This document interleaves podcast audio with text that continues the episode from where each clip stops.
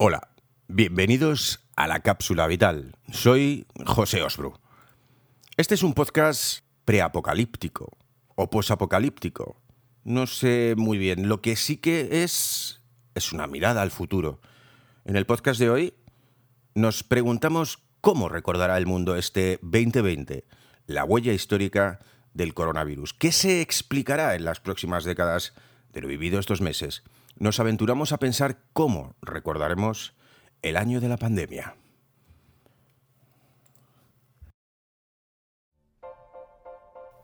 Al principio nos lo tomábamos en broma, a cachondeo.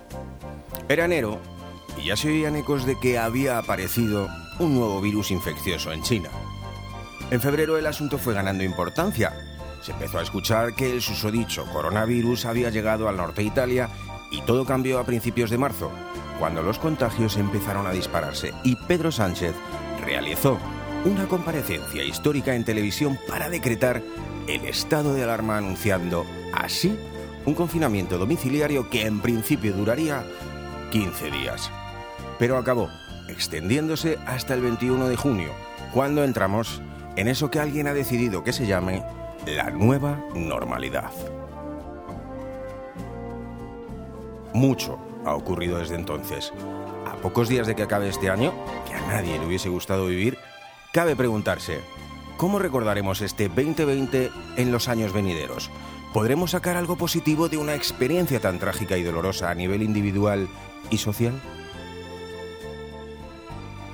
A la hora de intentar atisbar cómo será la sombra del COVID-19 en los próximos años, es obvio será más que alargada. Está claro que no vamos a salir tan rápido de esta y que 2021 también será un año difícil a la espera de ver cuál será la mejor vacuna de todas las vacunas en esta carrera farmacéutica que ha dejado casi de lado la cruda realidad de una población, la planetaria, en los medios de comunicación. Lo que le pasa a la gran mayoría ya no es morboso, las noticias que se esperan oír se venden mejor que las noticias que pasan. Y la de la vacuna o tratamiento efectivo que plante cara al virus es sin lugar a dudas lo que los espectáculos de masas llamados ahora informativos saben que tiene tirón y por eso la carrera mediática está centrada en las noticias en torno a la deseada o no vacuna. ¿Cómo pasará la historia este 2020 a largo plazo? Tal vez lo recordemos como la entrada a un nuevo mundo si confiamos en las teorías más radicales y rupturistas, o quizá todo vuelva a la normalidad una vez se resuelva la crisis. En estos momentos es difícil interpretar cómo se formará la memoria colectiva e individual de este 2020 una vez hayan pasado los años, porque efectivamente son muchos los eventos que están por pasar, imposibles de pronosticar, aunque evidentemente todo parece ser una mera cuestión de probabilidades que apuntan a un solo sentido histórico. Si te encuentras entre aquellos a los que les gusta pensar en si el mundo se hace en base a casualidades o causalidades, sigue escuchando este podcast. Humildemente y como siempre suele pasar, me meto en complicados jardines y esta vez me hundo en uno muy frondoso para tratar de analizar desde un punto de vista histórico, social y psicológico lo que puede dar de sí la alargada sombra del COVID-19. Bienvenidos a la Cápsula Vital el podcast de la quinta dimensión.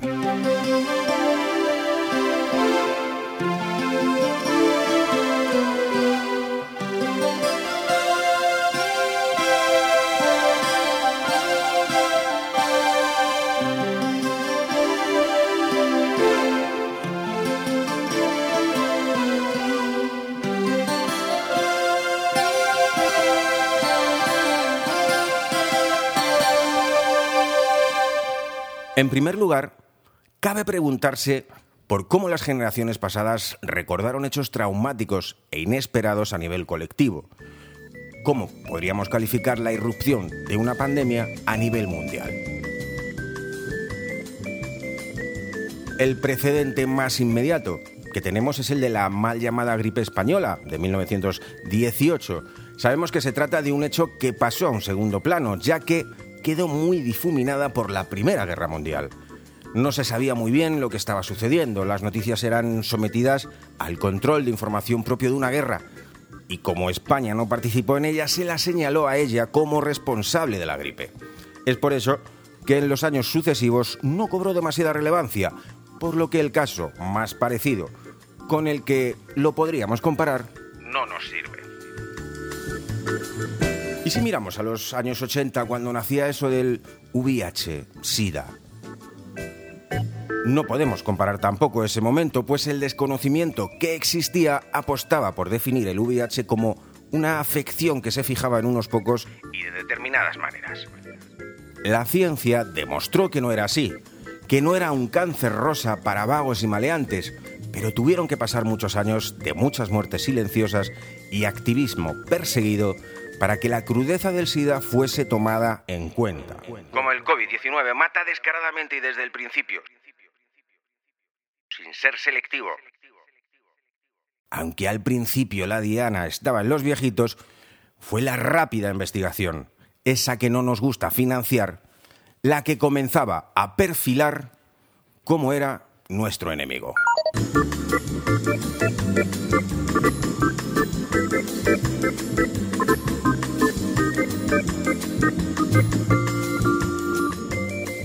Lo que sí que tengo claro es que el recuerdo que hagamos de este 2020 y por ende de la pandemia del coronavirus no será nada bueno. Recuerdo el pensamiento que dice, al salir de una catástrofe el ser humano saca lo mejor de sí mismo. Eso es totalmente mentira. De estos hechos traumáticos e inesperados no se derivan cosas buenas, sino malas. Los análisis históricos del pasado nos lo demuestran. El mundo no mejora después de un desastre, tiende a empeorar. Y creo que con el coronavirus sucederá lo mismo. Eso de salimos mejores, somos fuertes, está en el plano de lo que debería de ser. Ojalá fuese así. Pero aunque incluso en lo malo siempre aparezcan cosas buenas, esto no sucede de forma general.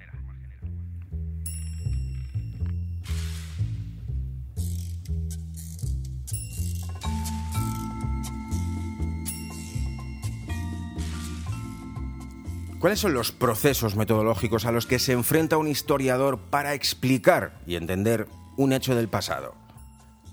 Esta es una de las preguntas que hay que hacerse obligatoriamente si pretendemos echar la vista hacia adelante para intentar averiguar cómo recordará el mundo este 2020. Evidentemente se recurre a los archivos documentales, artículos periodísticos y cualquier forma de documentación de la época que se pretenda estudiar para poder analizarla. Pero una de las peculiaridades de este año es que nunca hemos vivido con tanta sobreabundancia de información y de desinformación. De ahí que la teoría del historiador del futuro sea mucho más compleja. Y dicho esto, ¿os dais cuenta del terrible error que supone creernos el primer titular que vemos en una red social? Las fake news no solo enturbian y confunden nuestro presente, intoxican nuestro pasado y enturbia nuestro futuro.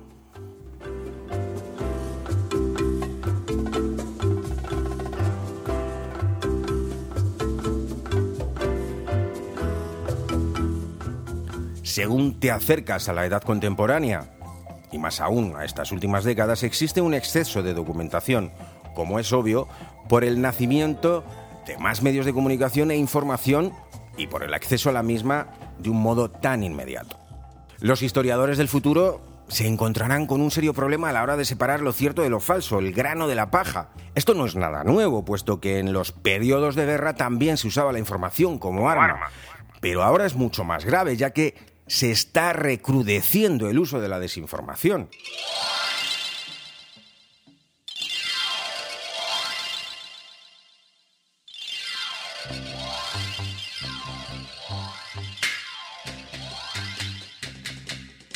En Estados Unidos, sin ir más lejos, políticos como Trump ofrecen y fabrican noticias falsas sin voluntad de justificarlas.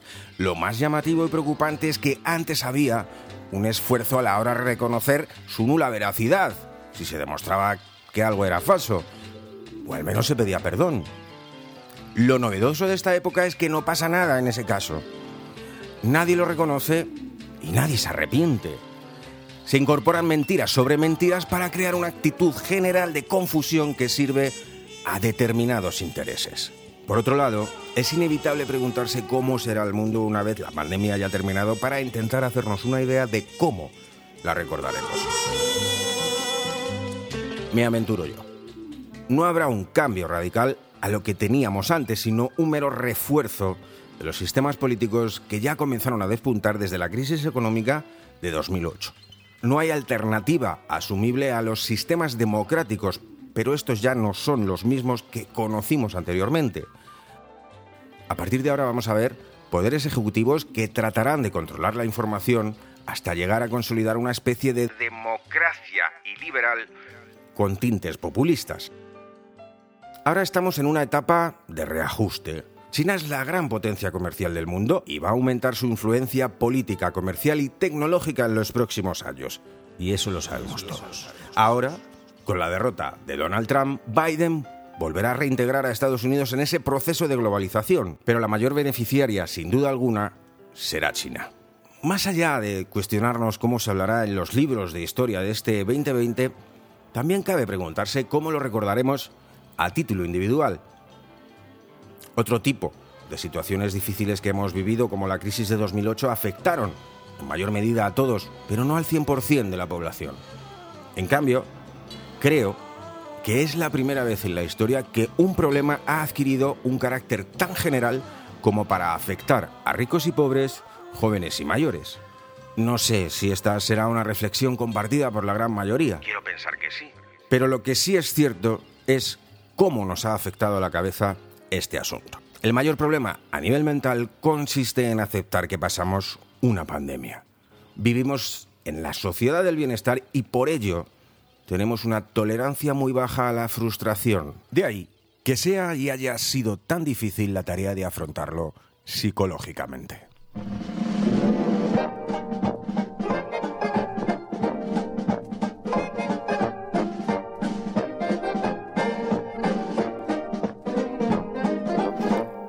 La mente intenta minimizar el impacto de esa situación dolorosa. Mantiene su recuerdo escondido para reducir el malestar. Y digo esto porque uno de los fenómenos psicológicos más curiosos que se dan ahora, cuando está a punto de finalizar este año, es el hecho de intentar recordar los tres meses de cuarentena que pasamos. Las conversaciones privadas e informales se habla de un tiempo que ahora parece que pasó muy rápido, pero que en su día naturalmente se hizo eterno. ¿A qué se debe esta distorsión general del tiempo vivido percibido? Se trata de una estrategia mental que activa uno de los mecanismos defensivos más desarrollados del cerebro humano, que es la evitación. La mente intenta minimizar el impacto de esa situación dolorosa de forma inconsciente. Mantiene su recuerdo escondido para reducir el malestar y así seguir con el día a día.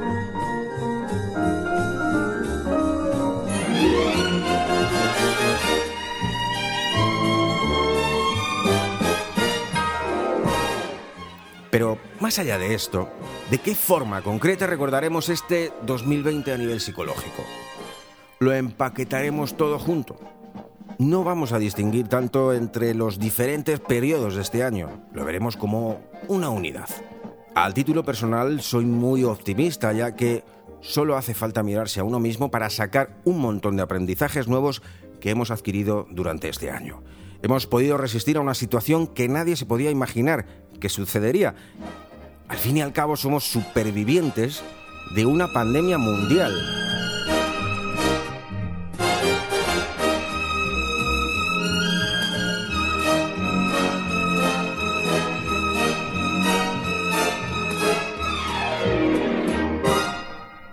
Y eso es positivo. Lo que me preocupa es la sociedad. No hemos aprendido a gestionar las dificultades, estamos acostumbrados a estar sobreprotegidos, a pedir a las instituciones que nos resuelvan los problemas. Esta crisis nos ha demostrado que somos muy vulnerables. ¿Quién va a tirar del carro ahora? Parece que todos estamos esperando a alguien, un ente, una persona, que dirija esta recuperación, cuando en realidad parte mucho más de cada uno de nosotros. ¿Somos una sociedad sin cohesión y vulnerable?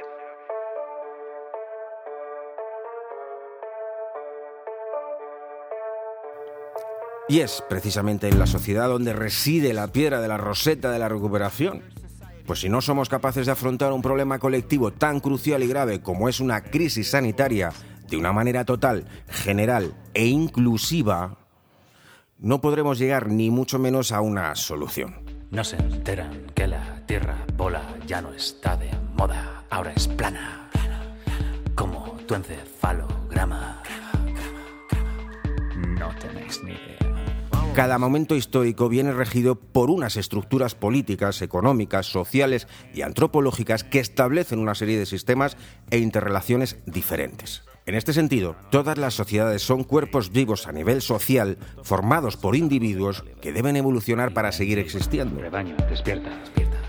Por lo que cada una de ellas acaba marcando sus prioridades en cada momento histórico. En otras palabras, No tendría sentido que una sociedad no evolucionara y siguiera igual. De duque a ministro a cacique, no nos callarán, siempre nos quedará Iker. como decía un proverbio japonés, si quieres ganar, corre solo. Si quieres llegar más lejos, corre acompañado.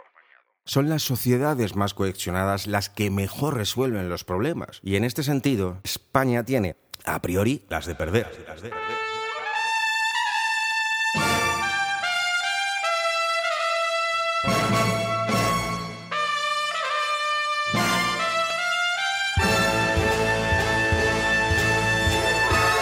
Una teoría que, a juzgar por la respuesta de sociedades como China a la pandemia y teniendo en cuenta que sean ciertas las buenas noticias que llegan del país oriental en su lucha contra el virus, Un proverbio que cobra mucho sentido. la división de la política española es uno de los males que arrastramos históricamente y especialmente desde el siglo XIX. En aquella época, los caciques dividían a las sociedades en base a sus intereses privados, algo que sigue sucediendo hoy en día. La clase política mira solo por sí misma, de ahí que no tengamos unas prioridades a nivel nacional y estatal. Sí que las tenemos. Son muy individuales y eso es muy dañino de cara a la resolución de un problema tan serio y globalizado como este. Y por otro lado, es lo que nos hace perfectamente manipulables, aprovechándose también de la vulnerabilidad emocional que hemos experimentado con la pandemia.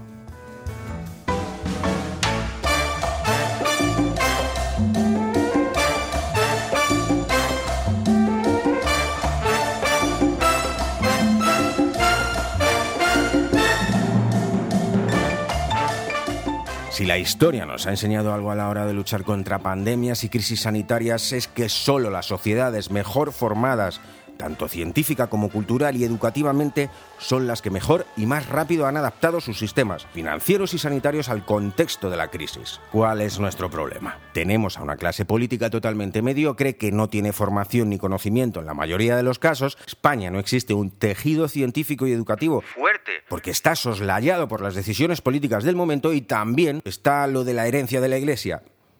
Y ojo, hablo de la Iglesia.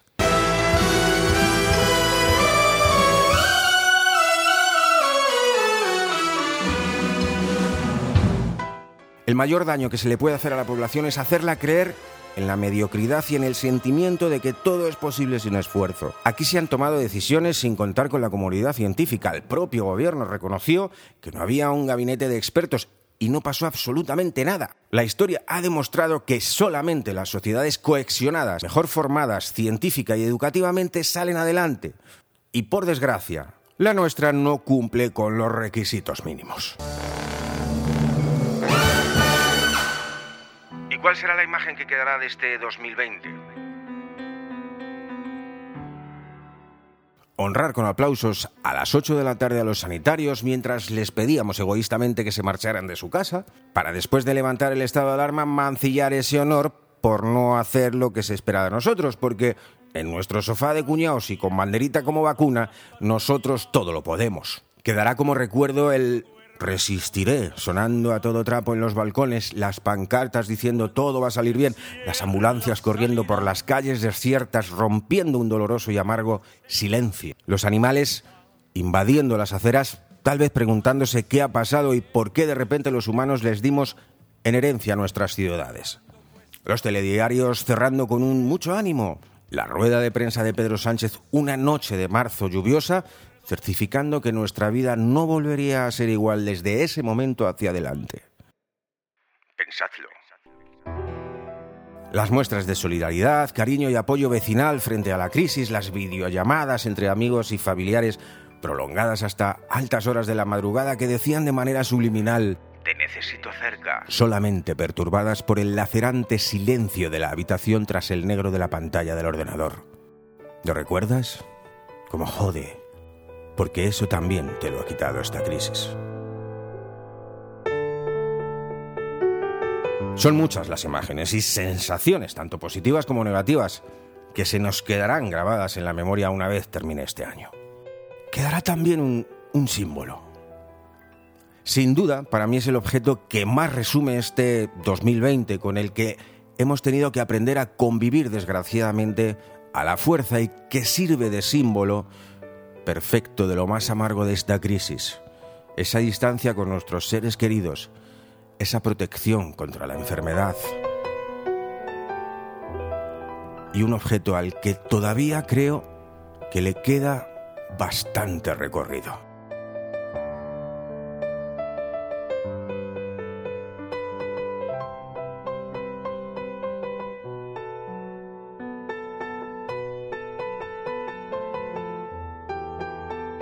Otra cosa que se recordará será la sensación de vulnerabilidad y de fragilidad de este 2020. Si algo hemos aprendido es que todo lo sólido se desvanece en el aire y que en cualquier momento determinado y de manera insospechada puede llegar algo para lo que no estábamos preparados. Se acabó la seguridad. Estamos ante una época en la que cualquier cosa es posible. En la que cualquier cosa puede pasar.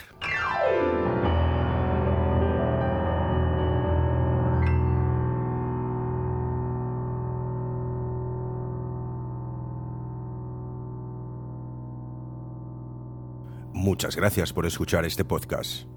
Nos escuchamos en el próximo. Hasta entonces, sed tremendamente felices.